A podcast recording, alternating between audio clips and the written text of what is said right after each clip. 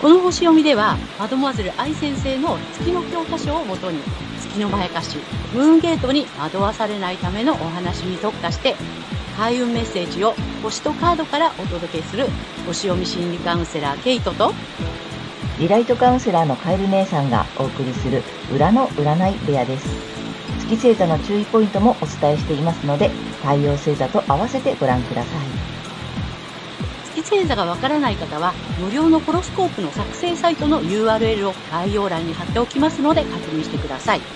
月星座のムーンゲートについては12星座別に詳しく解説している動画がございますので、ぜひそちらもご覧ください。ゲートとカエル姉さんの裏の占い部屋へようこそ。ようこそ。皆様こんにちは。お元気ですか？はい、えー、今日は10月15日、天秤座の新月のね、星読みとカードリーディングをお送りいたします。まずはね、ケイちゃんに星の動きをお願いいたします。はい。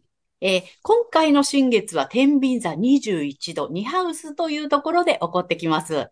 えっとですね、2ハウスは財政とか財産、金融市場、国内取引など、えっとね、経済とかね、お金に関わる領域になります。で、また、今回の新月に乙女座の天皇星が、これ150度というハードな角度をとっていて、えー、海外の動きや、えー、法律など、まあ、旧ハウスの事象がですね、えー、経済的なインパクトを与えることがもしかするとあるかもしれません。えですが、えこの新月の21度は、まあ、リラックスとか落ち着き、癒しの力などがキーワードになっていて、え心を充足させるような生活、性質というような意味があります。そして、えー、アセンダントは乙女座で、えー、この乙女座のルーラ、まあ、支配星である水星は、新月と4度しか離れておらず、今回の重要なキープラネットになると思います。で、これがね、まだ発展していない成長の可能性を持っているものがどう広がるかを模索するという意味合いがある、えー、度数にありますので、経済的なインパクトがもしあったとしても、まあ、落ち着いて、えー、今後の成長の可能性を考えていくという流れになってくるかもしれません。また、この新月とね、水星っていうことで、3天体が密集していて、この天秤座のですね、えー、社交とか調和とか、パートナーシップという意味が強調されそうです。そして、え、個人的にはね、収入に関わることも含めた、えー、自分の能力や自己価値などに、まあ、自信を失ってしまうようなことがインパクトを伴って起きるかもしれません。えー、ですけれども、前回の満月で、えー、保守的な心と創造性、クリエイティビティですね、のバランスをとってやってきて、今回は、えー、心を充足させるとか、癒しの力を発揮することなどが促されて、え気持ちもそちらに向かっていきそうです。はい。大まかな流れはこんな感じです。はい。ありがとうございます。ありがとうございます。なんかあれだね、全体的にはすごい、また、まあ、インパクトがなんかあったとしても、うん、まあ、乗り越えていける感じの星の配置みたいな。うん、落ち着いた方がいいよっていう感じかなって。ね、うんうん。だから個人的にもあれだよね。あの、そういうさ、ちょっと癒しの力とかさ、うん、なんちょっと外側行きの内側戻りのみたいな感じ。そうね。ねうん。そういった意味でバランスっていうこともあるかもしれないよね。ね。その、てあの、乙女座からこうやってきて、うん。獅子座で内出しいの、乙女座で見直しいの、ちょっとバランス取りましょう、うん、内側も見ましょう、みたいなね、自分と外のバランスとか、うん、なんか陰と陽とかね。ね。なんかそんな感じの季節来たのかなっていう感じだね。はい。はい。ということで、ちょっと、皆様、はい、あの、新曲登場です。パフパフちょっとね、あの、リクエストをいただいてまして、まあ私ありがとうございます。ありがとうございます。あの、私たち特にこの月の欠損をね、あの、なんていうの、詳しく解説したいので、うん、まあ、うんと、星読みだけじゃなくってね、月の欠損っていうことで、あの、ちょっと特化してお話ししているので、ぜひね、まあ、わかりやすい例題が欲しいっていうね、リクエストをいただいて、もし、まあ、有名人とか芸能人とか著名人とかね、で、わかりやすい例題があったら、教えていただけませんかっていうリクエストをね、ありがとうございます。ありがとうございました。そんな、あの、ご要望をいただいたので、ちょっとやってみようと思うので、第1弾。はい。はい、始めたいと思います。はい。で、ね、えっとね、今回は、えっと、けいちゃん、どなたを？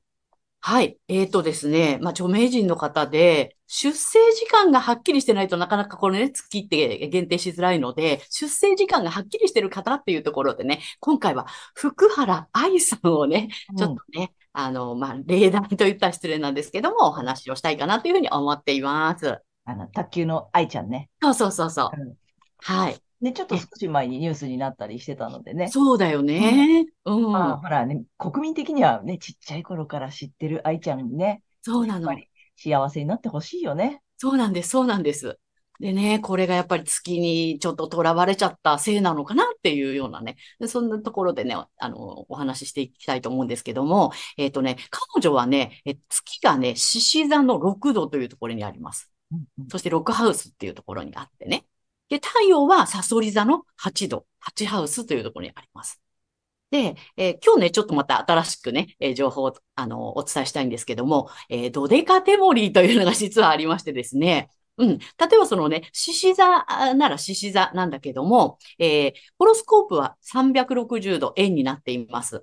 で、えー、12星座なので、一つの星座30度ずつね、こう分かれてるのね。で、その30度ずつの中の、えっ、と、2.5度ずつをまた12に割ってみたいな感じで、で、実はその獅子座の中に獅子座以外のフレーバーも入ってるよ、みたいな。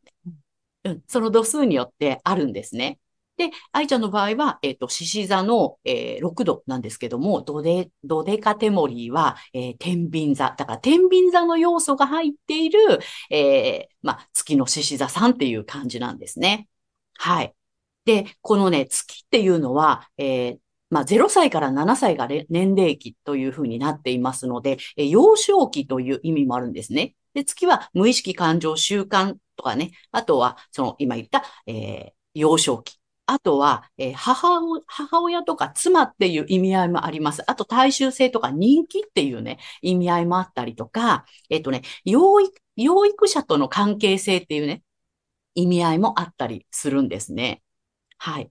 なので、えっと、だからね、獅子座の月なので、まさに、そのね、あの、天才卓球少女として、ね、あの、この月の年齢期はもう輝いて、もう注目を浴びてたじゃないですか。国民的にね、あの、国民的にその天才卓球少女みたいな感じで、え注目と賞賛を浴びていた。で、なおかつ、まあ、お母様がね、もう、こう、コーチとしてね、あの、愛ちゃんこうな、やる、や、まあ、やるとかって言って泣いてたりね、うん、してっていうことで、まあ、お母さんがちょっと、こう、獅子座の意味合いの、こう、支配的に、えー、なってた意味もあるのかなっていうね。そんな感じがあるんですね。で、えっ、ー、と、このね、だから、まあ、結婚されて、まあ、太陽のね、このサソリ座を輝かせればよかったのかなと思うんだけども、この獅子座のイメージで、えっ、と、天秤座の意味するパートナーシップのバランスを取ろうとして、もしかしてうまくいかなかったのかなっていう。そんな感じがしています。で、獅子座はやっぱりリーダーだったりとか主役だったりとか賞賛とか注目を浴びるっていうね。うん、そんな感じ。それをだから旦那さんとの間でそういうバランスを取ろうとして、えー、かえってこううまくいかなくなっちゃったのかなっていう。そんな感じがしています。で、本来だったらね、まあ、太陽が、えっ、と、サソリ座で、ドテカテモリーは水、あの、水亀座。で、えー、8ハウス。で、このね、太陽が、えー、冥王星と4度しか離れていないので、これね、あの、本来なら血縁関係とか、えー、セクシャリティを含む、その、パートナーとの深いつながりの中で、まあ、独自性だったりとか、圧倒的なカリスマ性っていう形でね、発揮できていたのかなっていう。それがまあ月にとらわれて、まあ太陽が隠れている状態なので、この太陽って女性の場合はね、えっ、ー、と、お父さんとか旦那さんに、え、投影する場合があるので、えー、父親とか、えっ、と、夫っていうね、意味合いがあったりします。だから、まあ、圧倒的な支配性っていう、まあ、こう、冥王星がついてるのでね、この支配的なものっていうのが、あの、圧倒的になってしまって、まあ、こうね、報道で言われてるような旦那さんのモラハラみたいなものがあったのかなっていうね。うん、そんな感じでね、えっ、ー、と、ちょっと読んでみました。うん、なんか、もともとじゃあ、えと、太陽星座は、えと、サソリ座さん。サソリ座さんなの？じじゃあ、あの、なんていうの、まあ、パートナーシップとか深い関係とかはさ、得意ではあるんだよね。そうなのね。で、元々のね、その、えっと、ナチュラルハウス、サソリ座のナチュラルハウス、あの、本来いるべき場所みたいなね、ところの8ハウスにあるので、まあ、そこら辺はすごく強調されると思うので。うん。だからすごくこう、旦那さんとの深い関係を、あの、結んでいけば、非常に良かったんだと思うんだけども、うん。なるほど。で、月星座は、えっと、獅子座さんだから、うん。まあ、初期の頃はね、まんま、まんまうまくまんまだよね。うんうん。で、まあでも月星座って7歳までって言ったりもするので、そそうなの。の後それを、なんていうの、まあ、こだわる、そのままの状態を維持しようとすると、ちょっと苦しくなったりもするよってね、言われたりするからね。そううまくいかない。それこそ全てを失わせるムーンゲートにつながっちゃうよっていうところだったから。うん、でもまあ大人になってもさ、まあうまく、なんていうの、成長してさ、なんていうの、まあね、いろいろ活躍もしてたからさ、それなりにこう、多分順応、順応はしてたんだけども、うんあれだね、なんだろう、もっとこだわっちゃう場所があったってことよね。だからパートナーシップとの、うん。もっとなんかうまくやらなくてはとかさ、あと何、獅子座としてなんだろう？そう、獅子座としてのその、なんて、バランス関係みたいなものになっちゃったのかなっていうふうに推察ができる感じですね。そこだからちょ、ちょっと俺様じゃないけど、自分が優位に立った状態のパートナーシップを築こうとすると、月のまやかしにやられちゃってたかもしれないよっていう感じね。そう、そういう感じ。うん。それよりもっと対等に、なんていうの、こう、サソリ座としてのさ、うんね、深い、うんあの、個別なんて言ったら、ちょっと狭いって言ったらいいのかな。だから二人きりのさ、なんかその、そう、そう家。庭から家庭のぎゅーっていうところにうん、こうね、入っていけたらよかったんだけど、こう、みんなとバランス取らなくちゃとかもあるし、あフレーバーが天秤だからね。そうなんです。獅子座としてのちょっと自分本位っていうか自分優位みたいなのが出てくると、もしかするとそれでうまくいかないっていう可能性も考えられるかな。うん、だったのかなっていう感じがね、しています。うん。すすごく多分分かりやすい。まあね、この後どうなっていくかまだまだね、あのあんないけどね。うんなっていただけるとは思うけれども、うんあの今の状態とか、このね、まあ、言われている感じのを見ると、もしかしたら、ちょっと獅子座優位、獅子座の月にこだわりすぎちゃったか、フレーバーが天秤座なので、うんその辺でもしかしたらっていうね、推測ができるよっていうそうです。ね。で、月ってね、やっぱプライベートとか私生活っていう意味があるから、えっとですね、あの、身近な人はすごくわかりやすいの。ああ、そうね。うんだからそういうのも踏まえて、えっとね、あの、ご自分の周りのね、うんえっとご家族だったりとかね、うん、その方をちょっと見てもらえるとわかりやすいと思いますよ。そうだね。そうなんだから、い意外とさ、やっぱり、そう、近しい人の、うんなんていうの、癖とかさ、なんかあるじゃない？そういうのさ。うん、うん、だから私も毎回言うけど、この私がこの月の欠損に納得したのは、本当ね、周りの人。何回も言うけど。で、あの、皆さんに見せてる表面の顔とかさ、ね、うん。そっちじゃないところ。そっちじゃない方なんだよね。中の人、うん。の月星座の話を、まあ、けいちゃんからさ、聞いたときにさ、うんはあ、ぴったりと思って、だから皆さんも、まあね、愛ちゃんの私生活知ってる方はね、なかなかね、本当のね、事実わかんないけどねわかん。ないからさ、あれなんだけど、だから、これを踏まえて、こんな感じで、えっと、皆さんの身近な人の月星座を見てもらって、ぜひね、あの、ほら、内面を知ってるとか、ちょっとまあ、ある意味裏側を知ってるっていう方の月星座を見ると、なるほどと思うよね。すごくわかりやすいと思います。はい。まあ、こんな感じでね、またね、ちょっと有名人とか著名人とかね、皆さんが、あの、ご存知の方で月星座が見れたらね、あの、ご紹介していきたいと思いますので、ちょっと今日は第1弾、えー卓球でね、あの、卓球天才少女愛ちゃんのね、お話をしてみました。はい。はい、ありがとうございます。はい、ありがとうございます。ということで、えーこの後は12星座いきたいと思います。はい。では、今回の新月が獅子座さんにとってどんな新月なのかということでお伝えしていきたいと思います。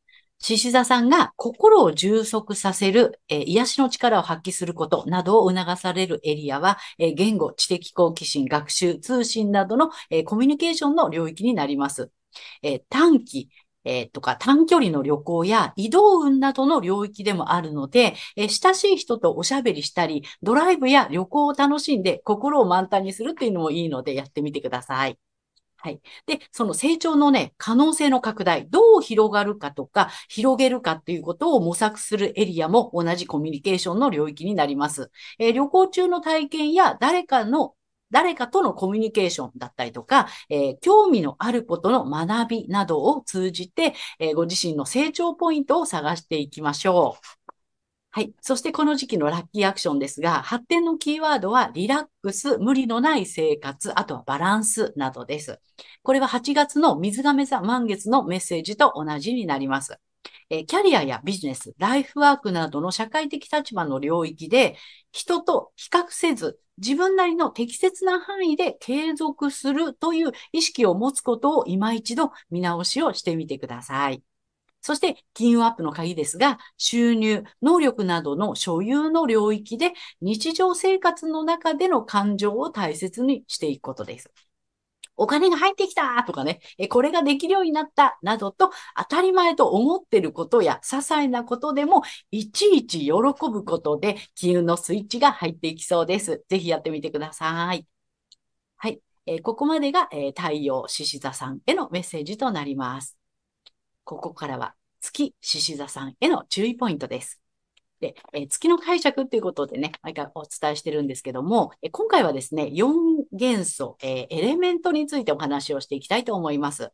はい。獅子座さんは、え火のエレメントになります。で、これがですね、え月ですと、まあ、自我の欠損というふうに言われてるんですね。で、これ自我って、あの、どういうことかっていうと、まあ、自我とかですね、誇り、自主性、情熱とかね、まあ、その自分の中に湧き上がるというか燃え上がるようなこの精神活動のことがね、まあ、火のエレメントなんですけども、獅子座さんの場合は、えー、これが、まあ、第二星座になりますので、これがね、対人っていうことになってくるんですね。はい。なので、このね、明るく華やかとか、堂々としているとか、称賛されるとかね、まあ、中心になるとか、リーダーみたいなところですね。で、これが、えっ、ー、と、まあ、太陽の場合はこれが楽しんでできちゃうっていう感じなんですけども、月の場合はですね、まあ、そんな自分の、えー、存在を、まあ、価値化しなければならない。証明しなければならないというところにね、囚われがちなのかなと。いかにすごいか、いかに重要か、いかにこう中心となるあの人物なのかっていうところのね、そこにこだわって証明しなくてはならないというような、あの、この幻想に囚われてしまうっていう感じかなというふうに思います。で、そんな月獅子座さんがですね、この時期、言語、知的好奇心、学習、えー、通信などを、えー、キーワードとするコミュニケーションの領域でリラックスしたいとか、癒しの力を発揮したいという思いが、えー、強く出てくるかもしれませんが、この時期それは全てを失わせるムーンゲと月のまやかしですので、ご注意ください。はい。意識するのはご自身の太陽星座でお伝えしている領域、エリアになります。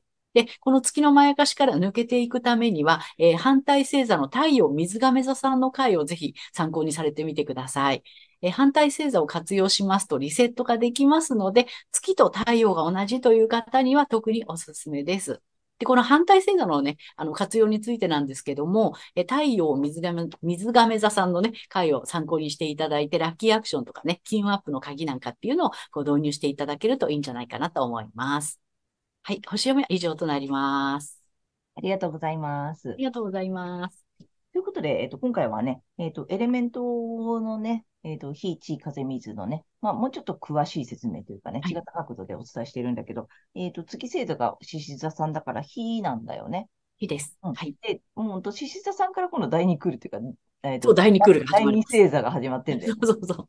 第1星座の方たちはさ、上、最初の4つ。4つ、そう。次の4つが始まったところだから、えっ、ー、と、第二星座でさ、えっ、ー、と、今度は対人っていうところが入ってくるんだよね。うん、そうです。うん。なので、まあ、特に獅子座さんだからさ、あの、あまあ、そういう意味もあってさ、自分がリーダーであることとか、自分がこう、なんだ、輝いているかどうかとかって、そこにすごくこだわりがちで、あの、あの、お伝えしてるけど、月星座なので、えー、さ、月ってその無意識とかも担当してるので、自分ではそんなつもりがなくても、それをさ、当たり前に普通だからって言って信じてて、なんなんていうの、追い求めていたりさ、すごい、なんだろう、こう、欠けているものを埋めたいような衝動に駆られてるってことも、意外と無意識で気づいてないことも多いよね。そうなの。知らない間にね、すごいそこにエネルギーとか、すごいこう気を使ってたりだとか、してるのよね。